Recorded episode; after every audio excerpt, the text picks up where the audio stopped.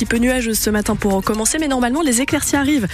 D'après le bulletin Météo France, point complet, ça sera à la fin de ce journal avec vous, Catherine Berchatsky. Bonjour. Bonjour Anne, bonjour à tous. Et on commence ce journal par le coup de gueule du maire de La Rochelle. En cause, la grève des contrôleurs à la SNCF en pleine vacances scolaires, alors que la moitié des TGV et intercités sont annulés jusqu'à lundi.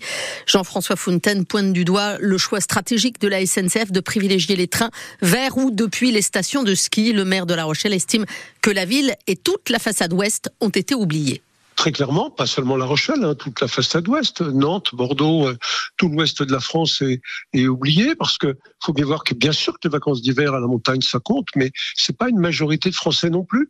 Ils sont des milliers à avoir choisi de passer quelques journées euh, à marcher sur les plages de l'île de Ré, à aller se promener euh, dans les villes comme La Rochelle ou Bayonne ou Biarritz. Et donc c'est un peu un gigantesque gâchis parce que tout ça va se traduire par un report sur la route. Et à une époque où on nous dit il faut faire attention à nos bilans carbone de faire attention aux questions environnementales. Bah, c'est un grand gâchis. Notre pays a besoin de beaucoup investir sur le ferroviaire. Et c'est pas avec des comportements et des attitudes comme ça qu'on pourra y arriver. Sur le plan pratique, rappelons qu'un train sur deux hein, seulement donc circule jusqu'à lundi matin 8 h TGV, Ouigo, Inouï ou Intercité. L'agresseur du policier de La Rochelle a été mis en examen hier pour euh, tentative de meurtre et écroué. Et toujours aucun début d'explication hein, sur ses motivations. L'homme de 21 ans est resté muré dans son silence hein, pendant ses 48 heures de garde à vue. Il est mis en examen pour tentative de meurtre sur une personne dépositaire de l'autorité publique et pour violence sur deux fonctionnaires de police qui étaient intervenus pour aider euh, leurs collègues. Ce dernier avait été blessé au couteau, au visage, au cou, mais aussi aux mains, mais sans gravité. À l'issue de sa présentation devant un juge d'instruction, euh, l'agresseur a donc été envoyé en détention provisoire. Pas de prison en revanche dans l'immédiat pour euh, les deux hommes auteurs d'un passage à tabac à coups de marteau. Oui, c'était samedi dernier en pleine rue à Angoulême. Les deux agresseurs ont été jugés en comparution immédiate hier après-midi. Ils ont écopé tous les deux de deux ans d'emprisonnement, dont un an avec sursis, avec bracelet électronique pour l'un et pas pour l'autre. Les élus du conseil départemental de la Charente-Maritime se réunissent en session cet après-midi. À partir de 15h, ils vont se pencher sur le budget de l'année 2024. C'est le débat d'orientation budgétaire, euh, étape obligatoire avant le vote du budget primitif qui interviendra au mois d'avril. Des ajustements pour la carte scolaire en Charente. La fermeture d'une classe est annulée à l'école Alain Fournier, située dans le quartier euh, Basso, la Grande Garenne à Angoulême. En revanche, dans ce même quartier, une classe est fermée dans une autre école école plus enclavée. Et puis à Dignac, la fermeture prévue devient conditionnelle, c'est-à-dire que les effectifs seront recomptés en juin ou à la rentrée prochaine avant de fermer le poste définitivement.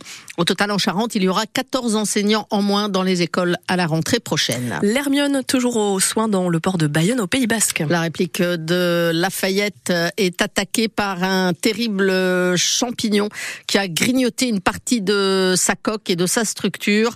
Le chantier colossal Hein. Les travaux de réparation euh, débutés à l'automne 2021 sur la côte basque euh, sont estimés à 10 millions d'euros et pour l'instant, seule la moitié de la somme hein, a été euh, réunie. L'étape vient tout juste de reconnaître l'Hermione comme un projet d'intérêt général dans le but de faciliter le mécénat et les dons d'entreprises ou de fondations françaises ou étrangères. L'association Hermione Lafayette qui espère quand même obtenir de la part de l'État une nouvelle subvention. C'est ce que nous a expliqué Émilie Beau, sa directrice générale, invitée de France de La Rochelle tout à l'heure à 7h45. On a besoin de tout le monde. Aujourd'hui, euh, l'Hermione a pu euh, faire ses 50% du chemin grâce, euh, d'une part, au recours à l'emprunt, mais aussi au, soutien constant de nos collectivités locales. Il faut le rappeler, hein, le, département Charente-Maritime, l'agglomération de Rochefort, la région Nouvelle-Aquitaine.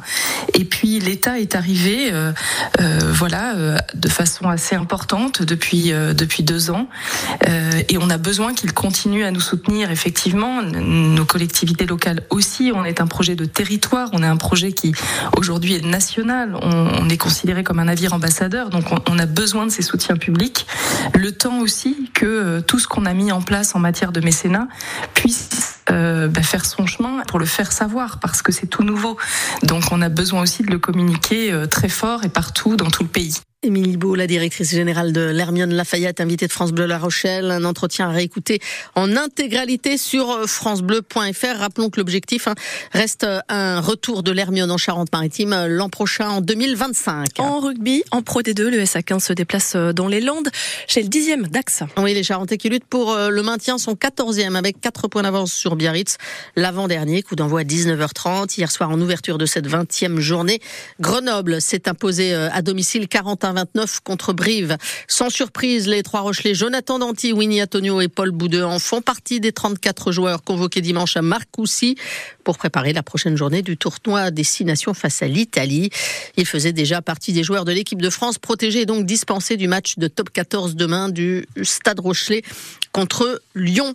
En football, cette fois c'est fini. Kylian Mbappé a annoncé au PSG son intention de quitter le club de la capitale où il est entré il y a 7 ans. À 25 ans, le meilleur buteur de l'histoire du PSG s'arrête à l'issue de la saison et à la fin de son contrat. Il partira ensuite rejoindre le club de son choix. Tous les regards se tournent vers le Real Madrid, mais rien n'est encore signé. Voilà pour l'instant ce que l'on sait du départ de Kylian Mbappé.